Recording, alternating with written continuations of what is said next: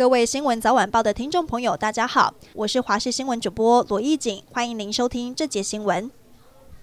二二八抗议风波持续延烧，特别是台北市长蒋万安以市长身份为七十六年前发生在天马茶坊附近的弃烟事件，进而导致全台二二八事件道歉。但二二八国家纪念馆就表示，天马茶坊并不是导致全台冲突的原因。而身为二二八受难家属的民进党北市议员王世坚认为，蒋万安的道歉是美中不足，因为没有以蒋家后代身份道歉。可是国民党议员钟佩君就认为，现在二二八追思活动总有人闹事获取声量，建议北市府未来不要再举办。台中市有一名二十一岁的陈姓女子涉嫌诈欺当车手，到警局做笔录后，回到槟榔摊找同伙。同伙疑似怀疑陈姓女子供出内情，将她以铁链囚禁在槟榔摊的地下室，并殴打。陈姓女子最后趁同伙外出时，赶紧打手机向父亲求救。警方获报将她救出，目前已经锁定三名同伙，报请检方侦办。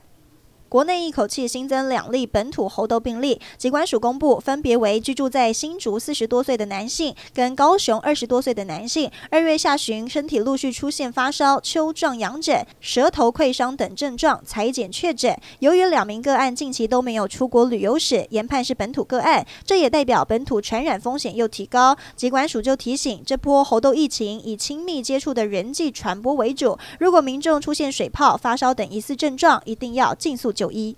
台南市府被人拿铁锤砸玻璃门，六片玻璃门全毁。这起离谱的事件就发生在今天中午。由于当下发生巨大声响，动手的男子随即被警方压制逮捕。事后他宣称是要替人民发声，抗议生活困顿才会砸门。但当时市长黄伟哲的座车就停在一旁，是否有警告意味还有待厘清。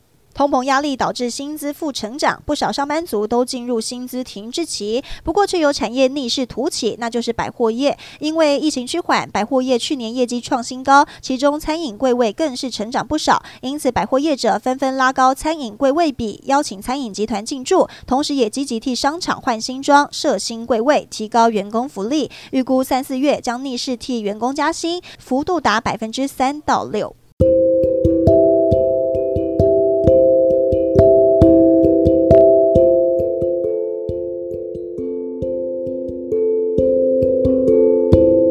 you.